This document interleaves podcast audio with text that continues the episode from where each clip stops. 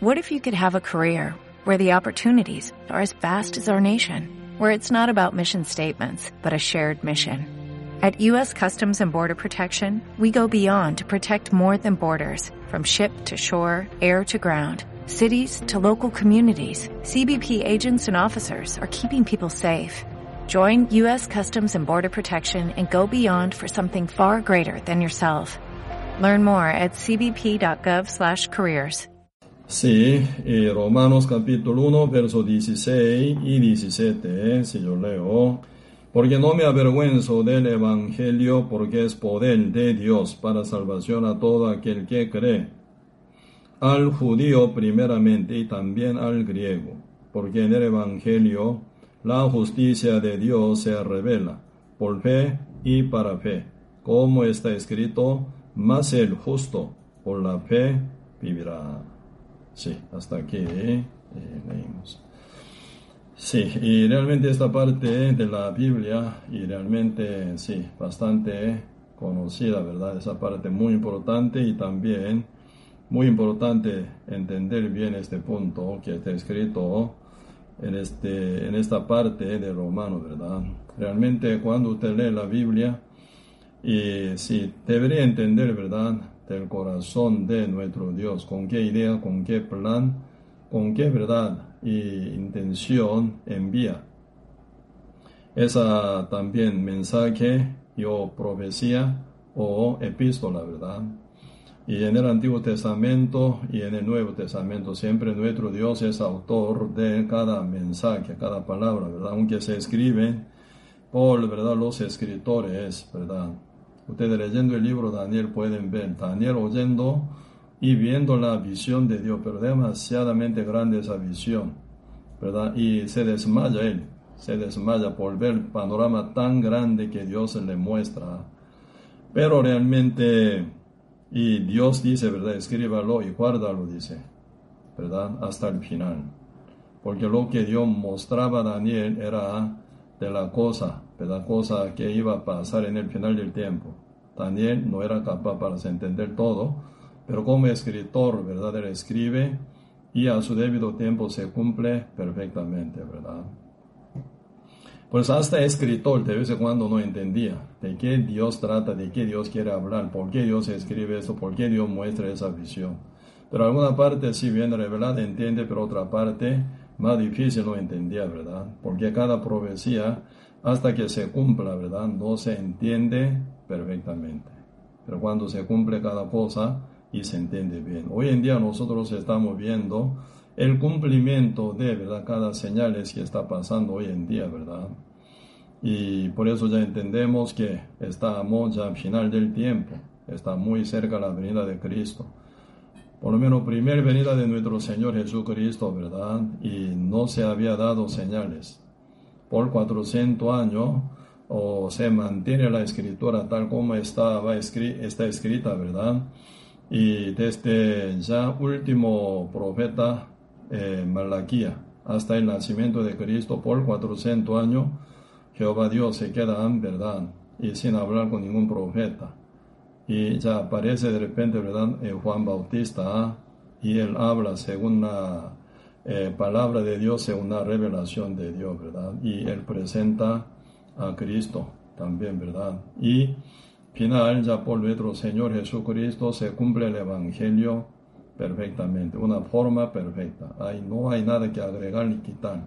Tal como está escrito en el Antiguo Testamento, Cristo, eh, desde la concepción, ¿verdad? y nacimiento, lugar donde vive y cada suministro, eh, eh, también y llevar ¿verdad? su vida cotidiana hasta la muerte y resurrección y su vida al cielo. 100% realmente por eh, cada movimiento de nuestro Señor Jesucristo se ha cumplido, ¿verdad? Toda la palabra que indicaba sobre nuestro Señor Jesucristo. Por eso, por su obediencia perfecta, ¿verdad? Por su poder total y amor total al mundo entero hasta llegar sacrificado, ¿verdad? Y realmente Cristo, ¿verdad? Nunca se desvió ni un punto ni un tilde, tal como está escrito en la Biblia. En el Antiguo Testamento, Señor cumplió 100%. Así la Biblia parte del Nuevo Testamento muestra, ¿verdad?, cómo Cristo hizo todo perfectamente, conforme a toda la promesa de Dios, según el libro del Antiguo Testamento, ¿verdad? Y por eso Cristo al final pudo declarar en la cruz, con su es. Entonces, y si hubiera dejado algo, hubiera faltado algo, ¿verdad? Cristo no hubiera dicho con su es. Porque Él ya antes de ser, ¿verdad?, entregado su espíritu, antes de morir físicamente, Señor Jesucristo dijo, consumado es, ya fue cumplido todo lo que eh, se había hablado en el Antiguo Testamento conforme a la voluntad de Dios, ¿verdad? Con respecto a Cristo, ¿verdad? Por eso Cristo, con el único propósito, vino salvar al mundo. Como dice San Mateo 1, verso 21, y dará luz un hijo, llamará su nombre Jesús, porque él salvará a su pueblo de sus pecados, ¿verdad? Y también, y final cumplió en la cruz, con su es. ¿Con qué fin vino? Para salvar al mundo. ¿Y cómo fue terminado ese asunto de salvar al mundo? Fue consumado. Por eso Cristo en la cruz, donde Él derramó su sangre y agua total y murió, ¿verdad? Entonces ahí Cristo declaró, diciendo, consumado es, ¿verdad? Así Cristo dijo, consumado es que el propósito con que Cristo vino, el cual era salvar a ustedes, a mí, al mundo entero, con el pago, ¿verdad? Justo. Porque la paga del pecado es la muerte, entonces Cristo al final con su propia muerte, siendo perfecto, santo, justo, pero como el Cordero, sin defecto, ¿verdad? De Dios, el cargado nuestro pecado murió en la cruz. Por eso y ahí no se agrega absolutamente nada obra nuestra, absolutamente, ¿verdad? Y porque ni naciéramos nosotros, cuando Cristo cumplió esta salvación tan grande, ni naciéramos nosotros en el mundo, ¿verdad? Ni fue formado en el vientre de nuestra madre. Hace dos mil años Cristo vino, ¿verdad? Y cumplió el solito, sin consultar a nosotros, sin ningún permiso de nosotros, y tampoco, ¿verdad? Sin eh, ningún verdad estar de acuerdo nosotros tampoco. Solo Cristo con su amor infinito y directo hacia nosotros, Él decidió salvarnos una vez para siempre. Así que como el pecado entró en el mundo por un hombre Adán, sin permiso nuestro, ¿sí o no? Ya llegó a nosotros, ya fue dado. Y también la salvación hecha por nuestro Señor Jesucristo también fue dada a nosotros esta salvación, ¿verdad? Esta salvación tan grande fue hecha, ¿verdad? para nosotros, sin ningún compromiso nuestro tampoco. Entonces, en este sentido, a nivel de Dios, a nivel del Señor Jesucristo, quien Dios encarnado, ¿verdad? Él pagando su vida, realmente ya canceló por nuestra deuda completamente, ¿eh? ¿verdad? No se confunda, ¿verdad? Lo que Cristo pagó no era por otro, sino la deuda, nuestro pecado como la deuda. En la Biblia se menciona grandemente, ¿verdad? A nivel del pecado, como la deuda, como hábito pecaminoso, ¿verdad? Y con el diablo mismo. Diablo también, ¿verdad? Se nombra y como pecado. Es origen de toda maldad. Entonces, ¿verdad? Y realmente lo que Cristo hizo hace dos mil años era salvar a nosotros de la deuda, ¿verdad? Pagando deuda total. Y también, ¿verdad? En su crucificación, también Cristo cancelando nuestra deuda y también, ¿verdad? Y castigó también al diablo total también. Entonces, realmente cuando Cristo se resucitó, ¿verdad? Tiene ya nuestro pecado 100% cancelado, Cristo ya se resucitó, ¿verdad? Juntamente con nosotros, porque nosotros morimos juntamente con Cristo y nos resucitamos juntamente con Cristo Jesús, ¿verdad? Entonces, cada uno quien está ya sellado con el Espíritu Santo tiene esa autoridad, ese poder, ¿verdad? De vencer al mundo y también como que uno vence al diablo, vence al mundo por poder de Cristo, por victoria que Cristo, ¿verdad? Que está ya con nosotros, entonces nosotros podemos manejar también nuestra vida a la obediencia y el poder y toda autoridad de nuestro Dios, ¿verdad? Por eso siendo justo renacido, no solo, ¿verdad?, liberado de la deuda, sino con Dios, ya uno pense tentación del mundo y al diablo también, ¿verdad? Por eso, realmente Señor, ¿verdad?, hizo una obra muy grande, pero una obra perfecta. Por eso aquí nosotros necesitamos, ¿verdad?, profundizar. Porque de vez en cuando uno cuando lee la Biblia, ¿verdad?, se confunde. Está muy confundido muchas veces. Y, por ejemplo, ¿verdad? Parte de la Biblia romano se está hablando de la fe, ¿verdad? Pero eh, cada vez que usted lee, ¿verdad? En los romanos dice, por la fe, por la fe, por la fe. Pero siempre esa fe sin obra, dice, sin obra, ¿verdad? Pero cuando uno lee, ¿verdad? El libro Santiago siempre dice la fe, la fe, pero siempre con obra. Sin obra no vale, dice. Así que la fe sin obra está muerta, dice también, ¿verdad? Y ahí se viene ya confusión. Cuando, ¿verdad? Uno y se cambia, ¿verdad? Cada motivo, cada, ¿verdad? Propósito con que Dios escribe la palabra, ¿verdad? Entonces y se viene gran, ¿verdad? Confusión, ¿verdad? Porque cada cosa tiene su aplicación, ¿verdad? En cada persona en diferentes palabras se va a aplicar. ¿verdad? Entonces uno debería estar bien entendiendo este punto, ¿verdad? ¿Por qué?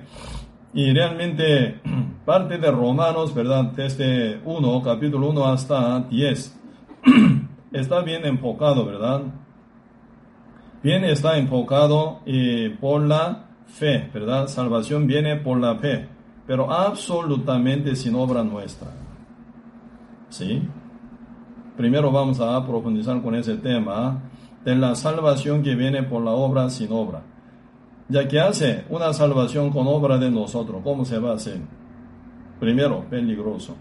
Si se hace una salvación por, la, por medio de nuestra fe, peligrosísimo. Porque esa salvación nunca se va a determinar, nunca se va a cumplir, nunca se va a estar segura con nosotros jamás. Y realmente, ¿verdad? Y la salvación que el Señor nos brinda debe ser perfecta y eterna. Pero si ahí se incluye nuestra mínima obra peligrosa, porque ahí se hace hueco. Un barco bien seguro, ¿verdad? Se hace un hueco. Titanic gigante grande donde viajaba más de 3.000 personas, ¿verdad? Cuando se hace hueco se hunde total ese Titanic. Hasta mucha gente, ¿verdad? Confiar tantísimo por, ¿verdad? ese, ese nave tan grande, Titanic, ¿verdad? Pero cuando se pega con iceberg, se hace un huequito tan chiquito, pero, ¿verdad? Se hundir total ese Titanic completo, ¿verdad? Así que nuestra salvación así puede ser. En nuestra salvación se agrega nuestra obra mínima, ¿verdad? Realmente esa salvación siempre va a terminar imperfecta y temporal. Hasta que uno se comporte bien, ¿verdad? Se mantiene esta salvación. Cuando uno se comporta mal, esa salvación se va a perder totalmente. Porque uno, ¿verdad? Por su imperfección de obra, ¿verdad? Se hace hueco esa salvación. Entonces, una salvación temporal, así termina. Uno no puede entrar a la vida eterna, no puede entrar en el reino de Dios, no puede vivir con Dios eterno. ¿Cuál es, verdad, el propósito de Dios en salvarnos? llevarnos en su reino eterno, para que estemos junto con el Padre Dios y vivamos con Él, como heredero de Dios y como coheredero de Cristo, como dice Romano capítulo 8, ¿verdad? Entonces uno para que viva con Dios eterno, tiene que tener la salvación perfecta y eterna, con tal que sea, ¿verdad? Una salvación imperfecta y temporal, y realmente cómo podría llevar la vida eterna con el Dios. Por eso a nivel de la salvación, absolutamente Dios, ¿verdad? Dios, absolutamente Dios se encarga para darnos una salvación perfecta y eterna, si no peligrosísimo va a. ¿Sí? Como Titanic va a terminar, haciendo hueco y se hunde. ¿Cuánta gente murieron, verdad? Todos que apoyaban en esa, esa, en esa Titanic todo uno subiendo, ¿verdad? Titanic decía en sí, ¿verdad? Hasta Dios no puede hundirlo, pero se hundió haciendo huequito. Hoy en día, ¿verdad? Mucha gente predican un evangelio falso que deja a uno una salvación imperfecta, ¿verdad? Por eso siempre uno tiene que estar bien preocupado, tiene que estar moviendo, trabajando, porque no se siente nunca reposo verdadero en esa salvación falsa, porque siempre uno tiene que agregar algo. Por eso hoy en día se ve apostasía tan terriblemente, ¿verdad? Cristo ya dijo en la cruz, consumado es. Entonces consumado fue, hace dos mil años, en salvarnos una vez para siempre. Como dice Hebreos capítulo 9, verso 12, ¿verdad? Eh, no por sangre de macho cabrío ni de becerro, sino por su propia sangre, entró una vez para siempre en el lugar santísimo, habiendo obtenido eterna redención, dice. ¿Verdad? No por sangre de macho cabrío ni de becerro. ¿Qué quiere decir macho cabrío y becerro? Usted pueden leer, ¿verdad? Levítico capítulo 16. Ahí aparece primero, ¿verdad? Sacerdote, sacerdote arónico tiene que, ¿verdad? Matar becerro por pecado de Aarón y su familia, quienes son sacerdotes, quienes ayudan a oficio de sacerdote, ¿verdad? Aarón. Somos sacerdotes más bien Aarón, ¿verdad? Por eso primero tiene que matar el pecero, ¿verdad? Y después tiene que matar un, el macho cabrio, ¿verdad? Muchos macho cabrio hay que matar por el pecado del pueblo de Israel. Cada año, el día 10 de julio, ¿verdad? Siempre practicaban, ¿verdad? Este sacrificio. Entonces, al final, matando animal, ¿qué hace? Lleva sangre, ¿verdad? Lleva sangre del el becerro y macho cabrio, ¿verdad? ¿A dónde? Al fondo del tabernáculo o templo donde está Dios sentado sobre propiciatorio eh, en el lugar santísimo. ¿Qué es el propiciatorio? El tapa, tapa, ¿verdad? Hecha de puro eh, oro. Tapa de eh, arca alianza, ¿verdad? Donde se guarda diez mandamientos. Y también, ¿cómo se llama? Para de Aarón. Y maná en un plato. Ahí, ¿verdad? Se queda esto, ¿verdad? Dentro del arca de alianza, ¿verdad? Entonces Jehová Dios está sentado en el medio de todos serafines, Jehová está sentado ahí. Ahí se salpica siete veces en la sangre del macho cabrío para todo el pueblo, para redención y emisión, eh, contra, eh, eh, salvación, ¿verdad? Del pueblo Israel por un año. Ahí salpica. Eso es ya como contrato total entre Dios y el pueblo de Israel, porque ya está pagado por su pecado, entonces Dios ya elimina, ¿verdad?, el castigo. Total posibilidad de castigo sobre el pueblo de Israel por el pecado hecho por un año. Por eso dice Hebreo capítulo 9, verso 12, dice, ¿no? Como eh, conformando, ¿verdad? El Levítico capítulo 16, donde hablan del día de, el día gran eh, reposo, ¿verdad? El día de gran expiación, ¿verdad? Entonces, y no por macho, no por sangre de macho cabrío, dice, ¿eh? no por sangre, no por sangre de macho cabrío ni de becerro, sino por su propia sangre. ¿Sangre de quién? De Cristo. Cristo es eterno, ¿verdad? Así todo lo que practicaban, ¿verdad? Somos sacerdotes y sacerdotes del pueblo de Israel, ¿verdad? Por 1500 años cada año. Era sombra de Jesucristo sombra de la salvación que Cristo iba a cumplir, ¿verdad? Con su propia sangre, ¿verdad? Era como una sombra, no era cosa real ni cosa verdadera. Ya Cristo llegó, toda la sombra se quita, Cristo eterno, el Padre eterno, su obra eterna, su sangre vale eterna, ¿verdad? Todo movimiento de Cristo, ¿verdad? Para eternidad, como dice Eclesiastés capítulo 3, versículo 14 entendido, todo lo que Dios hace es perpetuo, dice, ¿verdad? No se agregará más ni quitará más. Así que la obra que Dios hace es perfecta. Por eso, y por Cristo viene la salvación, única salvación perfecta y eterna. Por eso dice, no por sangre de macho cabrío ni de becerro, sino por su propia sangre. Entró una vez para siempre, para siempre, ¿eh? en el lugar santísimo, habiendo obtenido eterna redención. Así que la redención que Cristo se encarga solo eterna y perfecta. Por eso, ¿verdad? Y uno que recibe esta salvación que se brinda por Cristo Jesús, ¿verdad? Debería, ¿verdad?, actuar sin obra. ¿Por qué? Encima de esta salvación tan grande que Cristo hizo con su gran sacrificio, ¿verdad? Agrega obra mínima de uno que significa la salvación hecha por Cristo es imperfecta y temporal. Yo tengo que ayudar a Él. Eso significa. Eso significa incredulidad y menosprecio muy grande a Cristo Jesús. Jesucristo, usted es imperfecto, pero yo tengo que ayudar un poco a usted. Por eso hasta 90% de la salvación por ahí ha cumplido usted, pero 10% yo tengo que completar, porque tú eres perfecto, imperfecto y temporal. Eso significa. Por eso hoy en día cualquier verdad eh, religiones que similan, ¿verdad?, a la iglesia evangélica, ¿verdad? Pero ahí siempre salen, ¿verdad? Por su incredulidad sale una idea rara.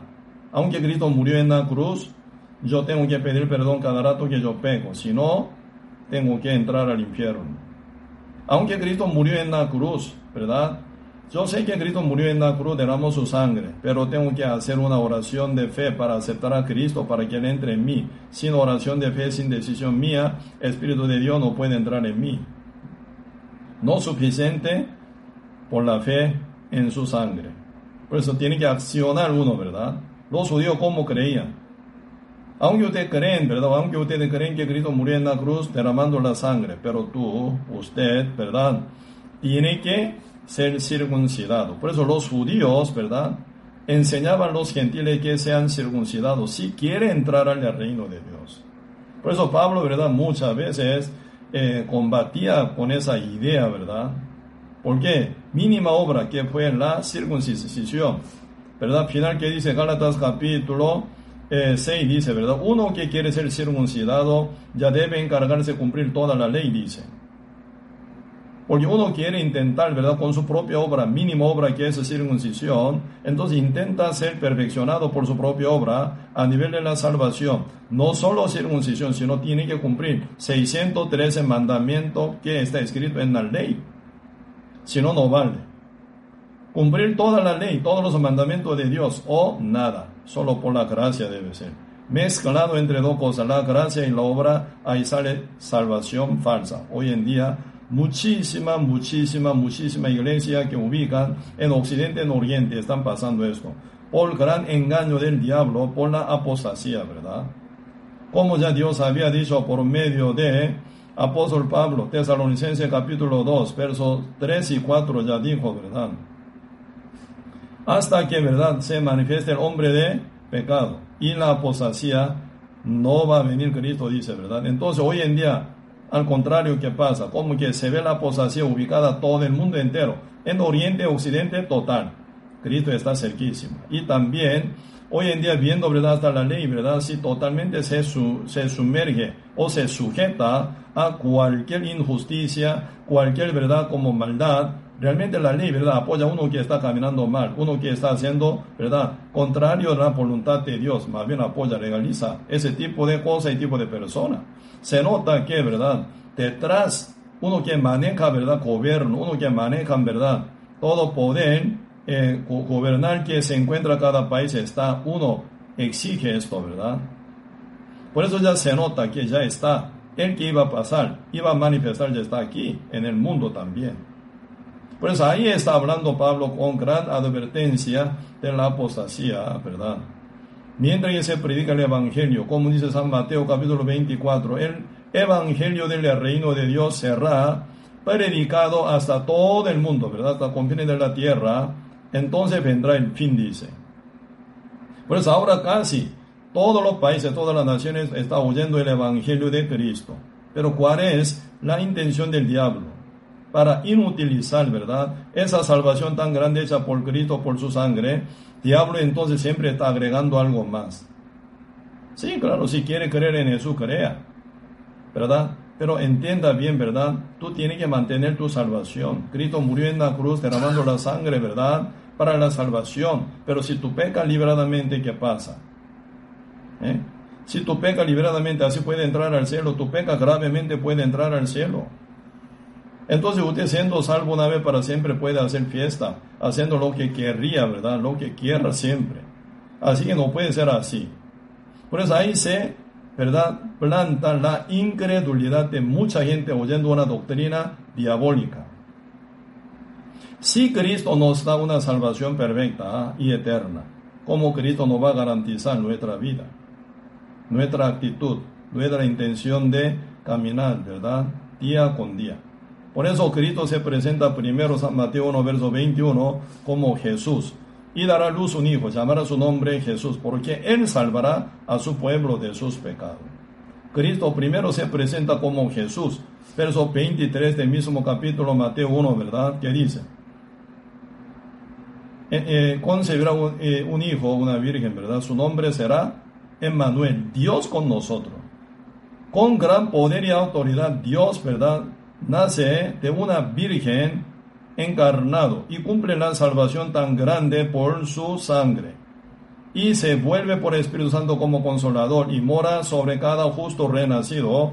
Entonces, ¿cómo no va a perfeccionar hasta la obra? ¿Verdad? ¿Cómo no va a intervenir, verdad, a uno para que viva diferente que antes? ¿Cómo Dios no puede garantizar la vida de justo? Sí, puede caer un justo, ¿verdad? Renacido puede equivocarse, pero Dios es Manuel, ¿verdad? Dios con nosotros nunca nos abandona y rectifica nuestra vida. Aun siendo padre y madre, ¿verdad? Son limitados, imperfectos, defectuosos, pero no, ¿verdad? Y abandona a sus hijos, que se, ¿verdad? Crían mal, por ejemplo, se actúan mal, se comportan mal, pero no los, ¿verdad? Abandona. Hasta el final, ¿verdad? Por ello ora, por ello, ¿verdad? Lucha, por ello enseña, por ello, ¿verdad? Espera, por todas acciones, ¿verdad? Intentan para corregirlo si está mal. ¿Sí o no? Ahí yo vi, ¿verdad? Un muchacho que anda muy mal, ¿verdad? Metido en droga.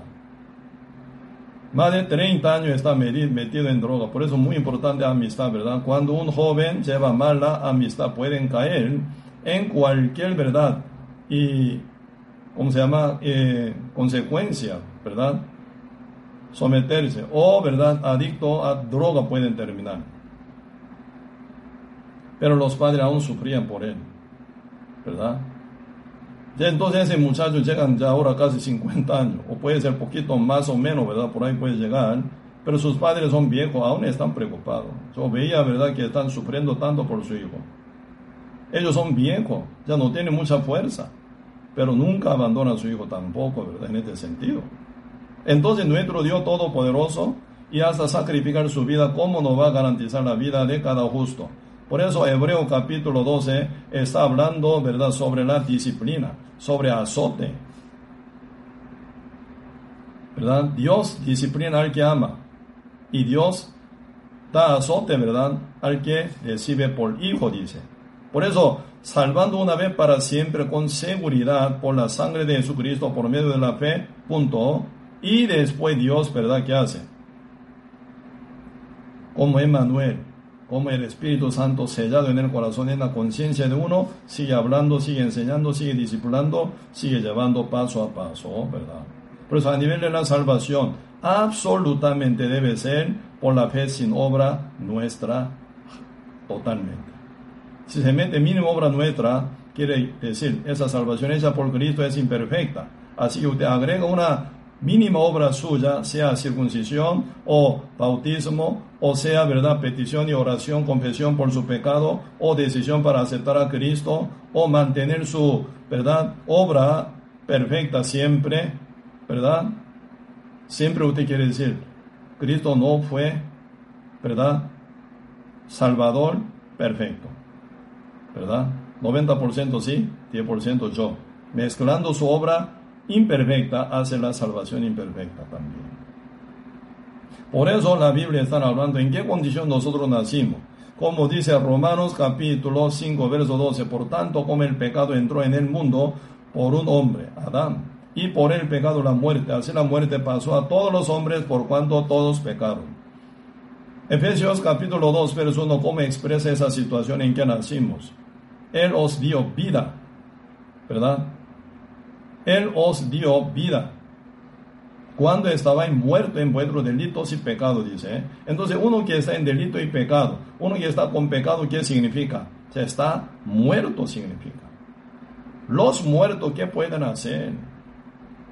¿Sí? Cuando Cristo se acercó, ¿verdad?, a la tumba de Lázaro, Lázaro estaba, ¿verdad?, realmente ya muerto. Cuando Cristo llegó a la tumba de Lázaro estaba muerto hace cuatro días. Al cuarto día de la muerte de Lázaro, Cristo llega a la tumba. Pregunto, ¿ese Lázaro que ya está muerto y sepultado? Pregunto, ¿qué puede hacer para hacerle resucitado?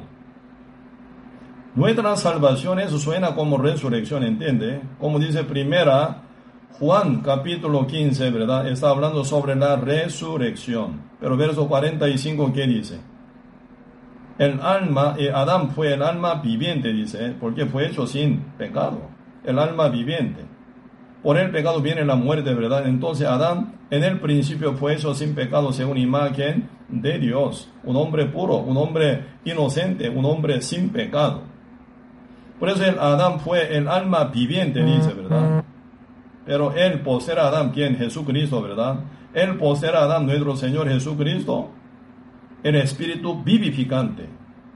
No espíritu vivo, no, espíritu vivificante. Cristo es el espíritu vivificante. ¿Cómo suena el espíritu vivificante? Él vino para vivificar a los que están muertos. Como Cristo se acerca a la tumba de Lázaro para vivificarlo, para resucitarlo. Así Cristo vino al mundo, como dice San Juan 3:16. De tal manera Dios amó al mundo que ha dado a su Hijo unigénito. Cristo viene como espíritu vivificante, ¿verdad? Para que todo aquel que cree, solamente creen.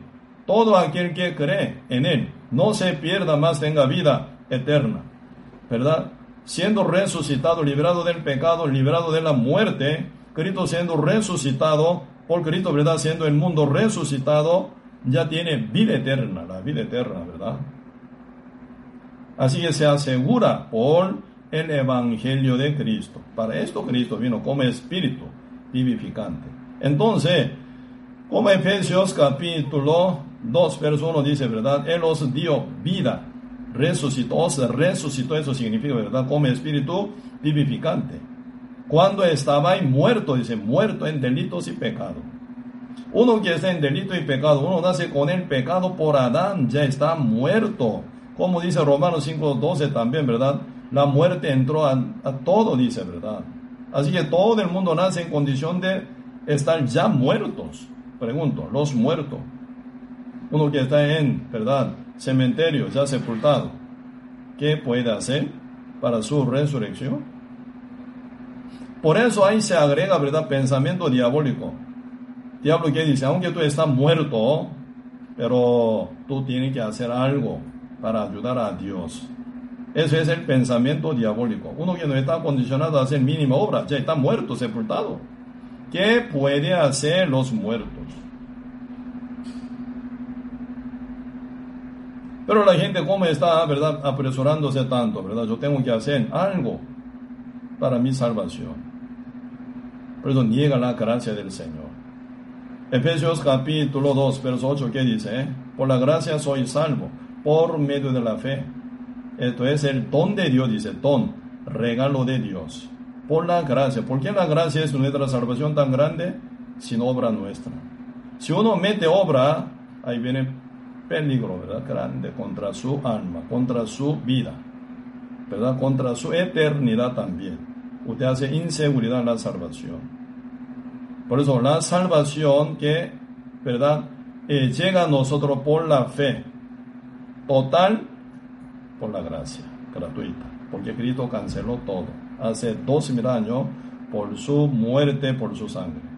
Por eso pega a nosotros, llega a nosotros sin obra. ¿A quién llega esa salvación tan grande? A uno que está total entendido que ya no puede hacer nada por su obra para su salvación. Como preguntan, ¿verdad? Hecho capítulo 2, verso 37, ¿verdad? Los varones judíos ante predicación de Pedro siendo tocado total. Ellos reconocen como asesino y matador al justo Jesucristo.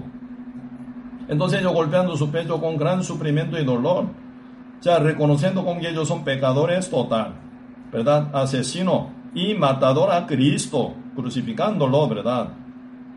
Ellos más bien gritaron, ¿verdad? La sangre. Cuando, ¿verdad? Preguntó Poncho Pilato, San, eh, Mateo 26, ¿verdad? ¿Cómo hago con él? Mátalo, dice, crucifícalo, dice, ¿verdad? Entonces, más bien Poncho Pilato quería soltarlo a Cristo azotándolo, ¿verdad? Pero ellos no quieren. Si usted lo suelta a uno que dice rey de los judíos, Cristo nunca dijo eso, ¿verdad? Ellos mismos dijeron. Pero usted suelta uno que dice el rey de los judíos, usted es, ¿verdad? Traidor contra César, trampando, ¿verdad? A Poncho Pilato, que es un hombre político, entonces tiene que ganar bien corazón de César, emperador de los romanos, si no él pierde su posición. ¿verdad? Entonces él para final, ¿verdad? Y dar, eh, eh, para, para, para dar, ¿verdad? Gozo a los judíos, ¿verdad? Final manda a Cristo que matara crucificándolo, lavando su mano, ¿verdad? Pero los judíos siguen gritando, la sangre sobre nosotros, sobre nuestros hijos, dice, ¿verdad? Ellos saben que Cristo es inocente. No hay por qué morir, pero ellos odio grandísimo que guarden en su corazón, ¿verdad? Y quería crucificarlo. Qué raro, ¿no? Hoy en día mucha gente que andan, ¿verdad? Bien perdido bien equivocado, engañado por el diablo, ¿verdad? Rompen la Biblia. Qué raro, ¿por qué la Biblia? Según ellos la Biblia es mentira, entonces ¿por qué rompe la Biblia? ¿Por qué no rompe el libro de Corán, libro de mormones, porque el libro de budistas, que son todo mentira? Pregunto, ¿por qué no rompen la Biblia? Eh, ¿Por qué solo rompen la Biblia si es la mentira? ¿Verdad? Más bien cada uno conoce que la Biblia es la verdad, única verdad. Por eso rompen la Biblia, no quiere la verdad. Así los judíos mataron a Cristo, porque Cristo es Hijo de Dios. Ellos no pueden escaparse de eso. Cristo no tiene nada pecado. Perfecto él. Por su rebeldía. Por eso ya reconoce, ¿verdad? Debe haber sido predicado por medio de apóstol Pablo, sellado del Espíritu Santo, entonces fluidamente habla, ¿verdad? Tocando fondo de corazón de los judíos, que eran protagonistas de matar a Cristo crucificándolo, ¿verdad? Ellos golpeando su pecho, dice, hermanos varones, ¿qué haremos? ¿Qué haremos? ¿Qué dice Pablo? Pedro. Pedro dijo, bautícese cada uno en el nombre del Señor. Eh, arrepentió, dice, no, arrepentió y bautícese cada uno, cada uno personalmente, ¿verdad? En el nombre del Señor Jesucristo, para recibir el perdón del pecado y recibir el, Espíritu Santo, dice, ¿verdad? Ahí están hablando, sí, y, ¿verdad? Arrepentidos, dejar tus caminos que te engañaba toda la vida para volver a Dios, ¿verdad? Bautícese cada uno en el nombre del Señor Jesucristo. ¿Qué significa nombre de Jesús? En el nombre de Jesús. Eso es el Evangelio. Cada uno sea bautizado. Bautícese cada uno en el nombre del Señor significa creer en el Evangelio. Arrepentidos y creer en el Evangelio. San Marco capítulo 1, versículo 14 dice, ¿no? Cristo dijo, Jesús dijo, ya se ha acercado, ¿verdad?, el reino de Dios arrepentíos y creer en el Evangelio. Creer en el Evangelio es bautizarse, ¿verdad?, en el nombre del Señor Jesucristo para perdón del pecado. ¿Cómo viene el perdón del pecado? Por creer. ¿Con qué se limpia nuestro corazón? Como, ¿verdad? El libro Hechos, capítulo 14 dice, ¿verdad? Dios no hizo diferencia entre ellos y nosotros, ellos gentiles, Cornelio y su familia, ¿verdad? Como Pedro explica ese detalle, y nosotros judíos, ¿verdad? No, hace, no hizo Dios diferencia entre ellos y nosotros, ¿verdad? Se limpió el corazón de uno, ¿verdad? ¿Con qué? Con la fe, dice. Solamente por la fe se limpió el corazón. Por eso, Cornelio y su familia, sus íntimos amigos que oyeron el discurso de Pedro, recibieron el Espíritu Santo en ellos. Oír y creer.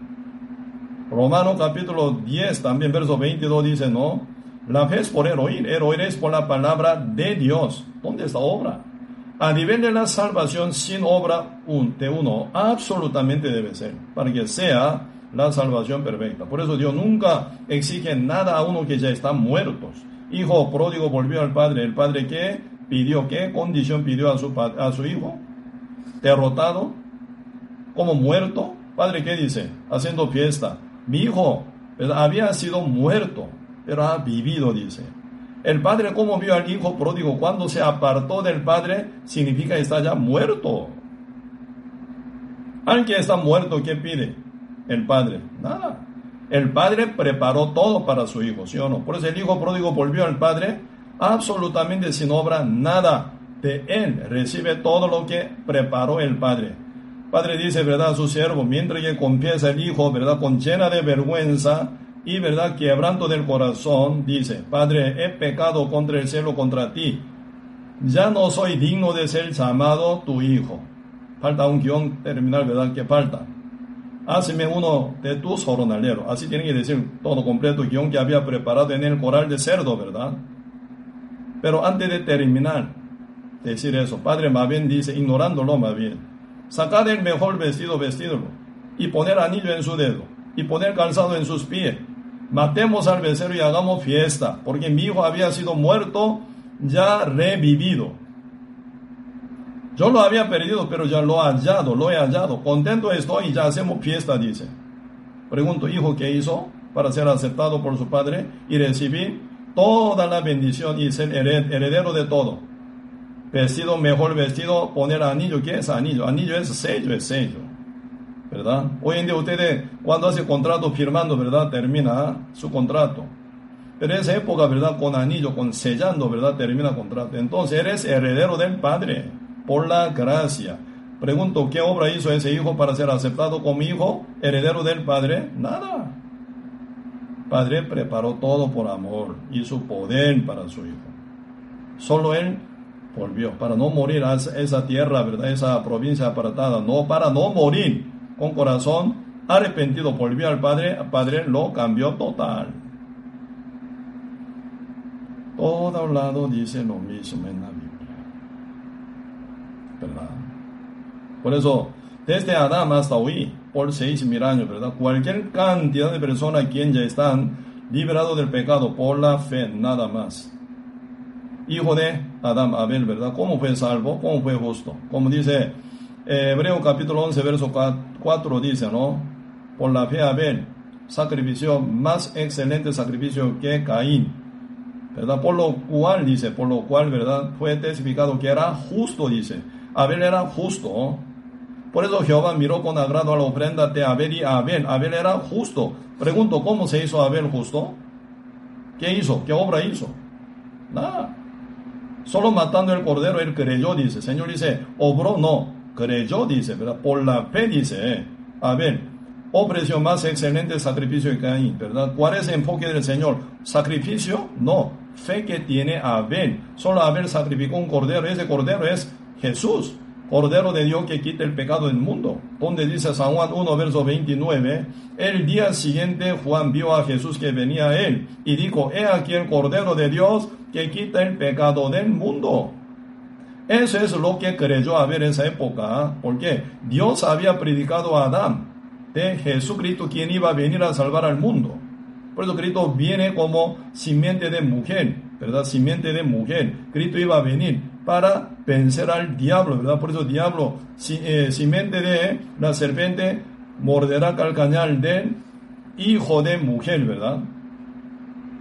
Y pero el hijo, eh, simiente de mujer derrotará la cabeza de serpiente. Está hablando la muerte de Cristo y su resurrección. Así derrota la autoridad del diablo, librando al mundo por medio de la sangre de Cristo y por la fe. Ahí no se agrega mínima obra, ¿verdad? Por eso se viene perfección de la salvación. Y uno responde por la fe, cree. Usted respira, ¿verdad? Por su pulmón. Usted come comida y agua en su estómago, ¿verdad? Comiendo, hace comida suya, ¿ah? para que sea sangre y hueso y carne. Usted respira aire en su pulmón para que usted sobreviva constantemente. ¿Cómo su alma muerta con pecado se revive? Por comer la salvación hecha por Cristo. ¿Cómo? Se está ofrecida la salvación a la mesa, Señor invita. Sírvese, aproveche, coma, dice, ¿verdad? Entonces, sí, Señor, muchas gracias. Creer es comer en su estómago, no en su eh, espíritu, en su alma, ¿verdad? no creen, poner algo más, entonces incredulidad, ¿verdad? Entonces no creen, rechazar. Por eso castigo viene a los que son incrédulos final. Por eso primer persona que cae al fuego eterno, ¿verdad? Como dice, y el, como dice eh, eh, el Apocalipsis capítulo 21, verso 8 dice, ¿verdad? Más dice, los cobardes incrédulos, dice. ¿Quién van a ir al infierno? Los cobardes incrédulos, y abominable y homicidio, homicida, y fornicario y hechicero. Y todos los mentirosos tendrán su parte, que es el lago del fuego, que es la segunda muerte. Por eso, ¿verdad? Los que son pecadores, entonces y final por su incredulidad final terminan con que con fuego eterno. Todos dicen creen, pero creen en la sangre de Cristo y algo más. Eso es rechazar a Cristo. ¿Por qué? Usted ve a Cristo como imperfecto. Usted ve sangre de Cristo inmunda. ¿verdad? Por eso no acepta. Por eso agrega más. Cristo hizo algo, pero falta, yo hago más. ¿Qué significa? Yo soy el que manda, Cristo no. La salvación es una sujeción total a Cristo. Señor, yo estuve ya muerto, muerto, pero tú me vivificaste. Soy yo, tuyo. Por eso tú me compraste con tu sangre, preciosa sangre. Por eso, 1 Corintios 6, 7 repetidamente dice, ¿verdad? Porque fuisteis, dice, comprado por el, por el precio, dice, ¿eh? ¿verdad? No os hagáis esclavo de hombre, dice. Entonces somos comprado. ¿Comprado qué significa? Desde nuestra cabeza hasta planta de pie, ¿eh? ya fue comprado por el precio alto, que es la sangre de Cristo. Entonces, ¿quién es el que está sobre mí? El que me compró está sobre mí, ¿sí? Él me manda. Usted sabe también, mientras está empleado, ¿verdad? En diferentes empresas, ustedes tienen que hacer caso del patrón, porque usted es vendido por su salario, ¿sí o no? Desde las 7 hasta las 5 o 4 de la tarde, tienen que trabajar duro, porque fueron comprados ustedes ¿eh? por el precio de salario, ¿verdad? ¿Quién compró? Por el patrón. El patrón compró a ustedes. Ustedes están sujetos a la orden del patrón, ¿verdad? Don fulano, haga esto por favor. Sí, señor. Tiene que hacer, porque está vendido. Su patrón compró a usted con su salario. ¿Cuán más? Cristo con su sangre, con su vida, pagó por nosotros. Somos comprados por Él. ¿Verdad? Él hizo todo. Solo por fe recibimos esta salvación tan grande. Así que, ¿quién es el dueño de nosotros? Cristo. Por eso lo llamamos Señor. Mucha gente por boca dice Señor, Señor. Aquí no dice, ¿verdad? Ahí está falso creyente, falso cristiano. Pero si uno llama a Cristo Señor, Él es el que señorea sobre nosotros. Por eso su palabra funciona en nosotros. Cristo nos compró con su gran amor, con su gran sacrificio. Uno responde recibiendo ese amor tan grande como Pedro, ¿verdad? Responde al Señor por tres preguntas del Señor a Simón, hijo de Jonás. ¿Tú me amas? Así Cristo preguntó. Sí, Señor, tú sabes que yo te amo. Recibiendo este amor inmenso, ¿verdad? De Cristo, uno responde amándolo. Por eso, el que me ama, dice, guarda mis mandamientos. Por eso, primero uno que recibe la salvación gratuitamente, sin obra absolutamente de nada. Nadie.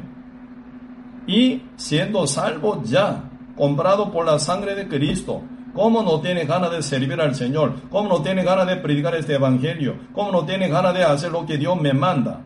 Señor, con su amor me rescató del pecado, de la condenación, de la maldición, del fuego eterno. Ahora estoy ya segurísimo de llegar al reino del Señor, ¿verdad? Hasta nombrarme como heredero. ¿Cómo no, se, no sirvo al Señor? Recibido este amor tan grande. Nace. Ese, ¿verdad? Querer nace como dice Filipenses capítulo 2, ¿verdad? Verso 12 dice, ¿no? Dios es el que produce el querer por el hacer, por su buena voluntad. Como que nace el querer hacer lo que Dios quiere. Por eso siendo salvo gratuitamente, sin obra, por eso brinca de Romano, ¿verdad? Hasta Santiago. Por eso Santiago está hablando a lo justo renacido. Como primera Juan, ¿verdad? Que está esa carta de primero Juan está dirigida a lo justo renacido también. Por eso cada rato apóstol Juan diciendo, ¿verdad? Llamando a los hermanos que van a leer esa epístola de Juan, ¿verdad? Hijito mío, dice, hijito mío. Hijos, no pecadores. Por eso esa primera Juan aplica a lo justo, hijo de Dios. Hijito, ¿cómo suena? Recién nacido, pero recién renacido como niño, ¿verdad? Aún. Por eso, hijito mío, constantemente dice, ¿verdad? Os escribo para que no pequéis, hijitos míos. Cuando pequéis, dice, ¿verdad? Tenemos nosotros abogado. ¿Abogado de quién? ¿De cualquier pecadores? No, por favor. Jesucristo es el abogado de su Hijo. Dios, hijo de Dios, ¿verdad? Justo solamente. Uno que reconoce, ¿verdad? Uno que reconoce que Cristo pagó por su pecado una vez para siempre por eso uno por fe siendo renacido salvo, ¿verdad? Cuando llega a pecar, porque este pecado ya está cancelado por la sangre de Cristo. Por eso Cristo suena como abogado ante el Padre para contar de nuestra debilidad.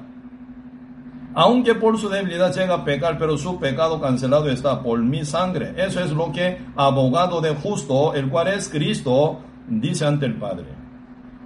Por eso Cristo es el abogado de lo justo, no de cualquier persona. ¿Cuál es el problema hoy en día? Mucha gente, siendo aún pecadores bajo la condenación, siendo culpable todavía, usa esa palabra de primera Juan, agregando más, ¿verdad? Pida perdón. Dios te perdona. Mentira. Ahí nunca Dios dice pida perdón. Primera Juan. Solo confesar, dice confesar, ¿verdad? Cuando, cuando uno llega a pecar, confiesa, ¿verdad? Y reconociendo, confiesa, sí, Señor, yo hice mal, yo pequé. Y continuamente peca lo mismo, no. Apartar, dice, apartar. Por eso dice eh, Proverbio capítulo 28, ¿verdad? Dice, el que cubre su pecado no prosperará, pero el que confiesa, ¿verdad? Su error, su, ¿verdad? Pecado que comete, ¿verdad? Confiesa y aparta. Alcanzará a misericordia. Por eso lo que pide Dios que no es repetición de perdón constantemente, no. Justo tiene poder ya por el Espíritu Santo que mora en uno.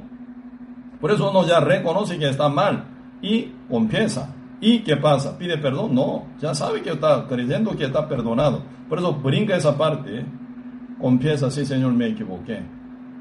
Como David debía haber caído en adulterio y matado a su esposo, ¿verdad? Esa mujer, ¿verdad?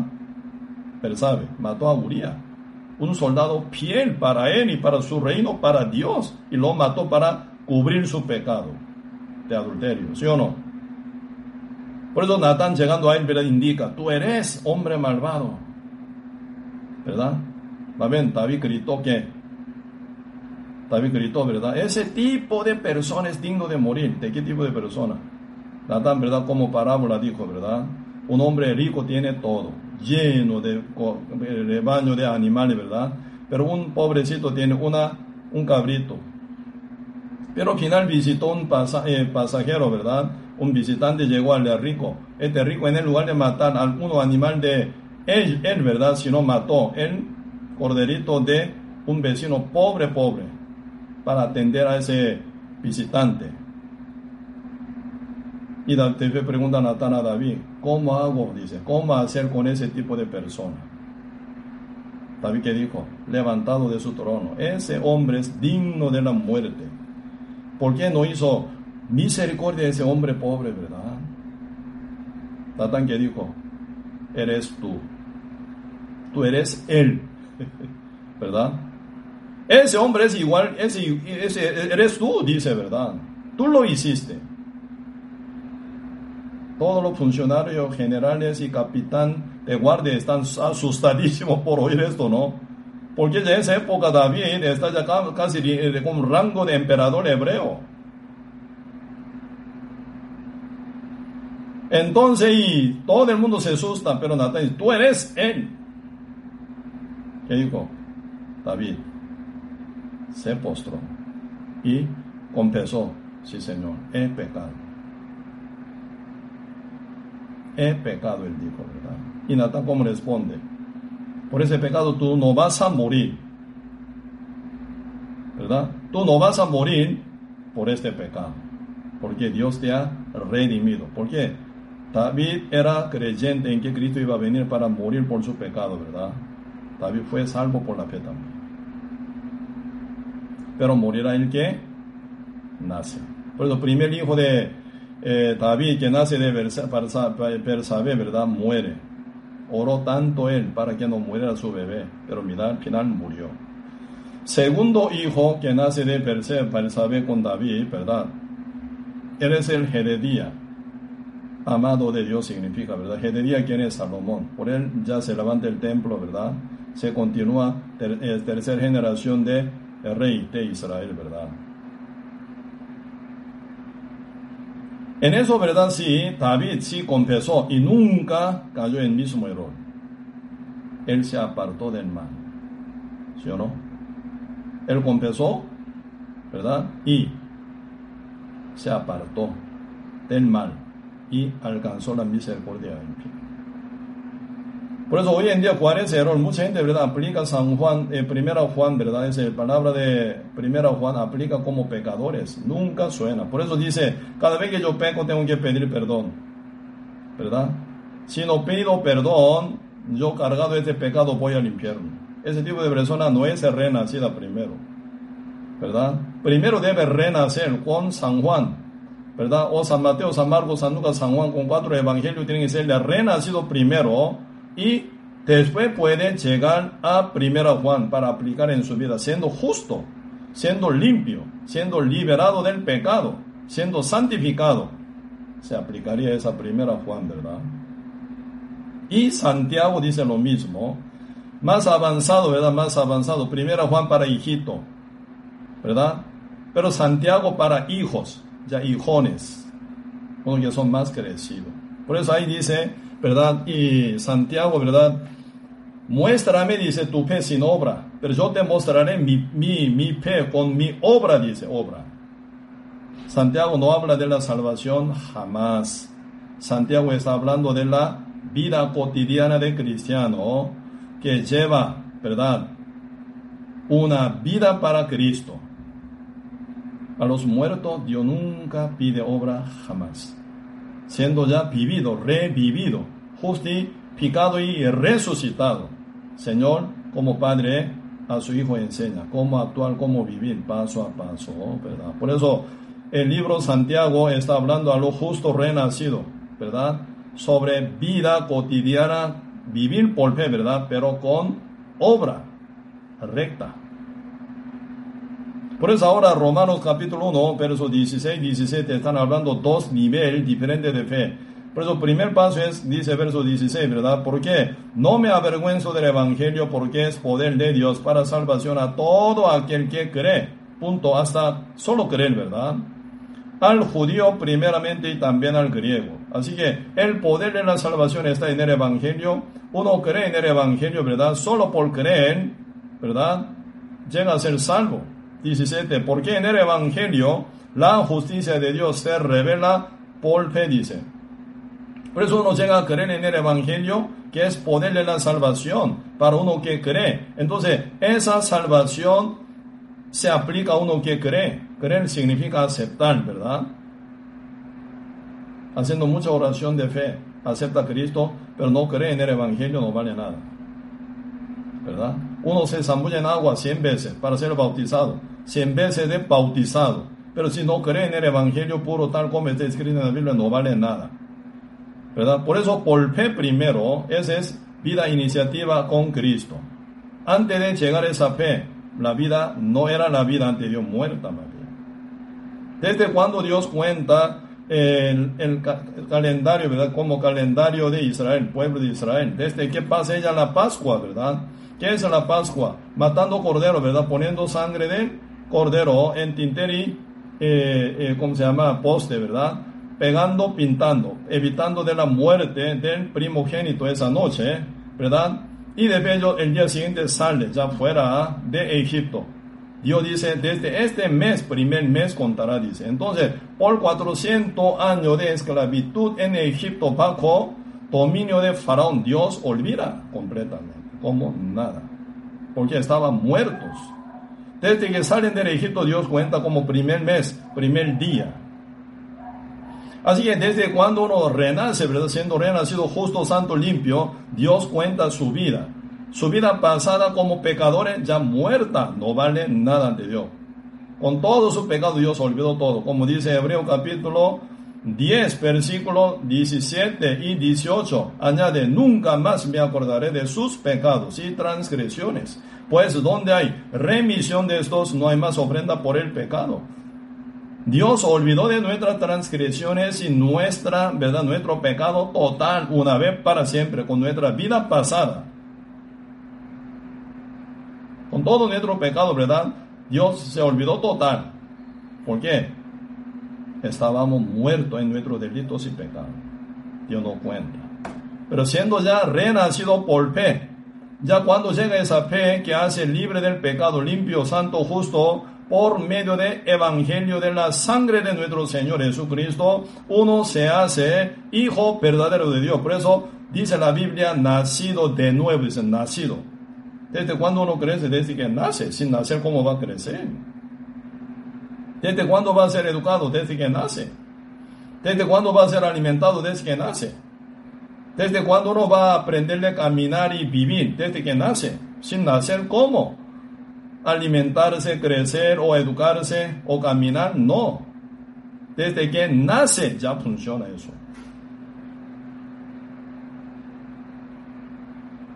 ¿Verdad? Por eso, sin que sea renacido como justo, como hijo de Dios, toda la vida en pecado y en delito no vale nada.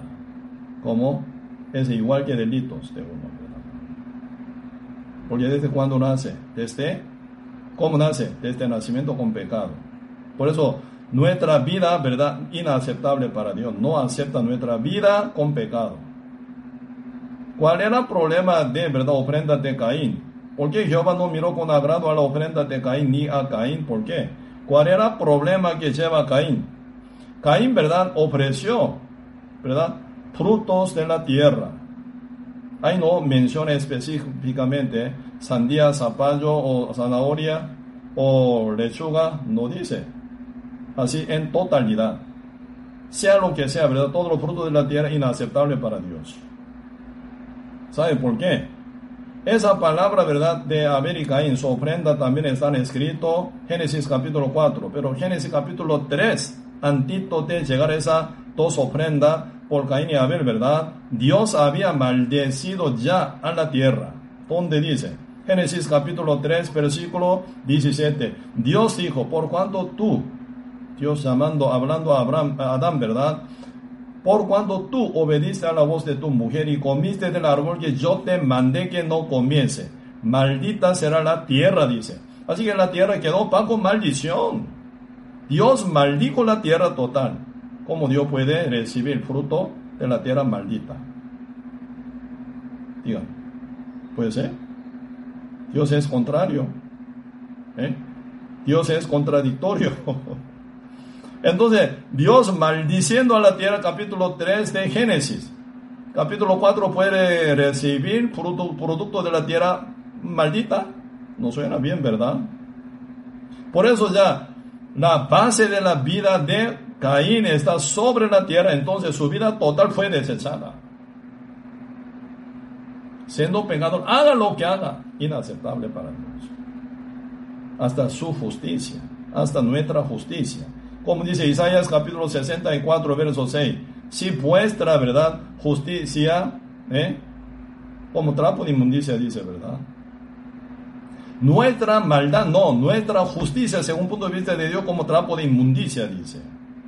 Dios no acepta. Por eso únicamente nuestra salvación por la gracia de Cristo, por la fe únicamente ¿verdad? Sin agregar nada obra nuestra, siendo pero salvo, justo, sellado del Espíritu Santo, ya nacido, ya tiene que aprender de todo, todo completo, como hijo de Dios, para llegar a perfección de la vida. Por eso debe haber sido renacido por la fe, tiene que llegar para fe. Por eso dice, y para fe, ¿verdad? Porque en el Evangelio se revela la justicia de Dios por fe para la salvación. Y para fe. Esa para fe es la vida cotidiana ¿ah? que es uno lleva ante la presencia de Dios, ¿verdad? Tiene que ser aceptable esa vida. Por eso acá dice, capítulo 1, eh, verso 17, porque en el Evangelio la justicia de Dios se revela por fe. ¿Por qué? Por obra perfecta, la justicia de Dios, ¿verdad? Somos salvos, ¿verdad? Por eso se revela la justicia de Dios por la fe y para fe. Siendo salvo, todo tiene que aprender con obra ahora. Nuestra vida, ¿verdad? Se lleva por obra. Siendo justo, ¿no? Siendo pecador, no. Siendo justo ya nacido como hijo de Dios, Dios acepta la vida de justo. Por eso nuestra vida debe ser rectamente, limpiamente, santamente, justamente según la voluntad de Dios. El que me ama, ¿quién es el que me ama? El que es llamado a propósito, ¿verdad? Como dice Romano 8, verso 28, los que me aman, todas las cosas les ayudan al bien. Esto, ¿verdad? Son los que son llamados a propósito. Por eso somos salvos por propósito de Dios. ¿Verdad? Renacido según propósito de Dios. Somos hijos de Dios, entonces ya nuestra vida cotidiana tiene que llevar limpiamente, porque Dios ya acepta nuestra vida, ¿verdad? Por eso día con día nosotros tenemos que cuidar nuestra vida con temor y temblanza. Como dice Filipenses capítulo 2, ¿verdad? Pablo enseñando, ¿verdad? A la iglesia filipense dice, ¿verdad? Va bien estando en la cárcel de, eh, cárcel, ¿verdad? En Cesarea, ¿verdad? Pero él dice una palabra acá, ¿verdad? Filipenses capítulo 2, yo leo, si pueden buscar, busque. Filipenses capítulo 2, versículo 12, por tanto, amados míos, como siempre habéis obedecido, está hablando de vida, de obra, ¿verdad? No como en mi presencia solamente, sino mucho más ahora en mi ausencia, porque Pablo viaja mucho para evangelizar a todo lado, ¿verdad? Muchas veces estaba en ausencia, ahora se enseña, ocupaos en vuestra salvación con temor y temblor. Porque Dios es el que en vosotros produce así el querer comer hacer por su buena voluntad. Por eso, según ese querer que Dios produce constantemente por Espíritu Santo en cada justo renacido, ¿verdad? Y lleve, dice, una vida, ¿verdad? Con temor y temblor para alcanzar, ocuparse en vuestra salvación. Esta salvación no es perdón del pecado, esta salvación es salvación del mundo, inmundicia del mundo, ¿verdad? Torcerse del mundo. Usted ve el mundo entero. ¿Cómo podemos compartir con cosas que pasan en el mundo? Diablo domina este mundo perdido. Diablo domina este mundo, ¿verdad? Como el príncipe de este mundo, con toda mentira. ¿Cómo podemos compartir con el mundo, con cosas del mundo? Por eso primero Juan capítulo 2, verso 15 a 17 dice, no améis al mundo, ni cosa del mundo, dice, porque no provienen del Padre, dice, sino del diablo, ¿verdad? ¿Qué es lo que sucede en el mundo entero? Tener deseo. Deseo de la carne, deseo de, la, eh, de los ojos, pana gloria de vida no provienen del Padre. Entonces no comparta con esa cosa del mundo donde el diablo domina, dice. Con toda mentira y deseo pecaminoso, ¿verdad? No compartamos nosotros. No compartimos con ese tipo de vida. ¿Verdad? Por eso obedecemos a qué? A la palabra de Dios. Obedecemos a qué? A los mandamientos de Dios. El que ama, el que me ama, guarda mis mandamientos. ¿Sí? Cristo dice San Juan capítulo 14, ¿verdad? ¿Quiénes son los que aman a Cristo? Los que reciben el amor de Cristo, los que son salvos. Sellado de Espíritu Santo. ¿Quién es el Dios? Amor. Entonces uno ama a Cristo y ama a todas las almas perdidas para salvarlas. Por eso uno sacrifica su tiempo, su energía, su dinero también, ¿verdad? Para llevar, ¿verdad? Su, ese cabo de predicar el Evangelio, viajando tal lugar. Tiene que gastar mucho tiempo y dinero también para evangelizar. Por eso uno gastando su vida ¿verdad? Gastando su material, gastando su tiempo, gastando su salud y energía. Su eh, eh, también comunidad, todo gastando final que lleva el Evangelio a los demás. Por la obra en este caso. Siendo justo sí por obra. Sin obra, la fe está muerta. ¿Quién dice? Santiago dice. A nivel de vida cristiana, sí, con obra, con obediencia siempre. ¿eh? Si no, no vale con boca no vale. Sentadito, ¿verdad? Teóricamente no vale. Conociendo mínima palabra, ¿verdad? Uno tiene que practicar con obediencia. Entonces ese conocimiento se crece más. Ese gozo crece más. ¿Verdad? Y también esa, la revelación de Dios se profundiza más y más. ¿Quién aprende de predicar? Uno que predica aprende. ¿Verdad? Uno cómo puede aprender de servir al Señor. Uno que sirve al Señor ya aprende. ¿Verdad? Por eso ya practicando con obediencia, con obra, la fe se perfecciona. ¿Me explico? Por eso, diferente dimensión. ¿Verdad? Romanos está hablando la fe sin obra para la salvación. Santiago está hablando la fe con obra para su vida cotidiana como justo, crecido, eh, eh, eh, renacido, para crecer más y más diferente dimensión. Hasta que venga nuestro Señor Jesucristo. Está muy aproximada, ¿verdad? Nosotros luchamos día con día contra Satanás, contra el mundo, contra cosas del mundo.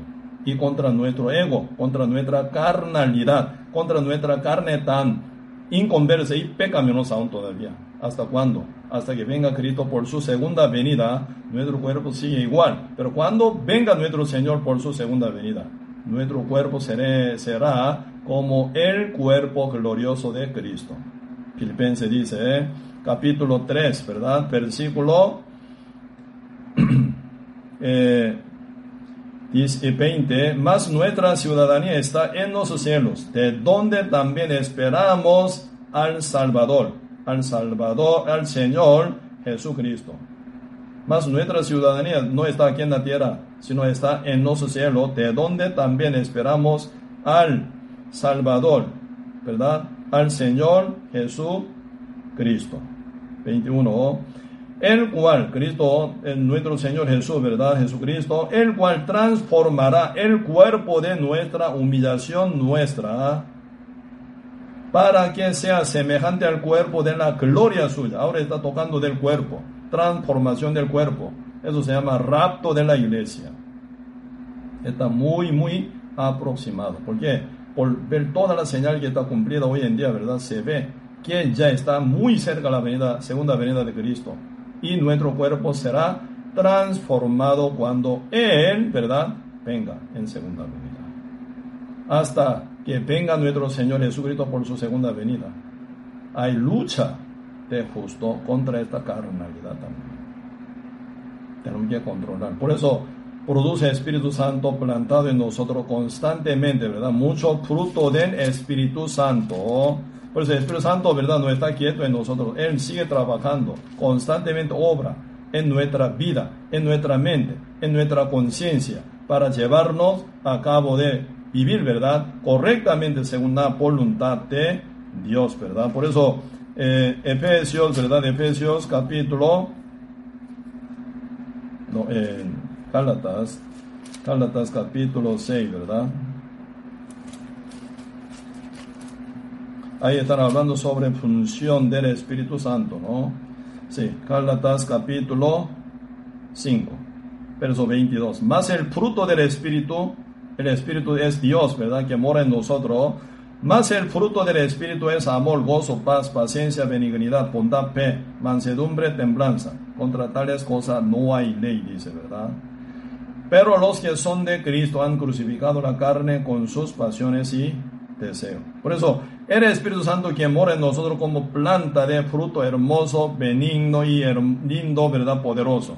Por eso constantemente produce en nosotros, ¿verdad? Que el amor, gozo, paz, paciencia, benignidad, bondad, fe y mansedumbre, templanza. Constantemente. Por eso, uno siendo renacido con el Espíritu Santo lleva una vida transformada, porque el Espíritu Santo apoya en esto. Por eso se marca diferente para llegar a la salvación. Únicamente la fe sin obra. Nuestra obra se mezcla, termina mal esa salvación. Intocable. Porque Cristo quiere dar la vida eterna, ¿verdad? Vivir con el Padre Santo eternamente. Únicamente Cristo es el camino. Jesús dijo, yo soy Él, camino de la vida y la verdad. Nadie viene a mi Padre sino por mí, solo por Cristo. Él consumó su verdad propósito, que era salvarnos una vez para siempre, con su sangre. Solo oyendo, creyendo, confirmado. Sellado el Espíritu Santo, ya Él constantemente produce ¿eh? Mucho fruto de Espíritu Santo para que gocemos y disfrutemos toda esa bendición. Y también enseña con su mandamiento, con su palabra recta y poderosa, para que hagamos obediencia en nuestra vida para mostrar la fe con obra, como enseña Santiago. ¿Sí? Dimensión diferente, esperando que ya perfección de nuestro cuerpo cuando venga nuestro Señor Jesucristo por su segunda venida. ¿Sí? Por eso, primera fe, ¿verdad? La fe, por la fe, ¿verdad? Porque en el Evangelio se revela la justicia de Dios por fe. Está hablando esa fe sin obra nuestra total, ¿verdad? Para llegar a ser salvo una vez para siempre. Y el Espíritu Santo entra y cuida nuestra vida, ¿verdad? Y entonces nos lleva para fe, otra dimensión de fe con obra, como Santiago nos enseña. Y Hebreo capítulo 11 está hablando, todo personaje quien vivían por fe, vivían ¿verdad? Por fe. No solo fueron salvos, siendo salvos gratuitamente por la fe, ellos vivían por la fe. Ahí viene, ¿verdad? Gran recuerdo del Señor. Por eso, Señor retoma todo que vivieron en el Antiguo Testamento por fe, ¿verdad? Siendo, habiendo sido renacido, ¿verdad? Entonces se escribe en Hebreo capítulo 11, en el Nuevo Testamento de nuevo, porque Dios se acuerda de la vida de cristiano renacido con fe y con obra. Amén, por la fe, con obra. Diferente. Por eso ahora, siendo justo, ya debería vivir, ¿verdad? Paso a paso por la fe, con obra rectamente según la voluntad de Dios, según la palabra de Dios. Siendo pecador, aún no intente esto. Primero tiene que ser rescatado de su pecado para estar sellado, unido con el Espíritu Santo y después vivir siguiendo enseñanza del Santiago. ¿Sí? Por eso, y hoy, ya viendo que estamos ya muy cerca con la venida del Señor, totalmente el Señor nos da alerta, ¿verdad? Alerta amarilla, ¿verdad? Para muchas almas a quien predicar Por eso ahí se acompaña nuestra vida justa cotidiana con victoria, ¿verdad? Según toda enseñanza de nuestro Dios. Ahí ganamos alma. Y ganaremos final cuando venga nuestro Señor Jesucristo la corona de justicia. Como Pablo así vivió y antes de morir él confirmó, para mí ya está preparada la corona de justicia. ¿verdad? Así nosotros también tenemos que, ¿verdad? Y confirmar con nuestra corona. Aún no podemos, pero podremos un día. Seguimos para adelante nuestro. Sí, hoy hasta aquí vamos a compartir.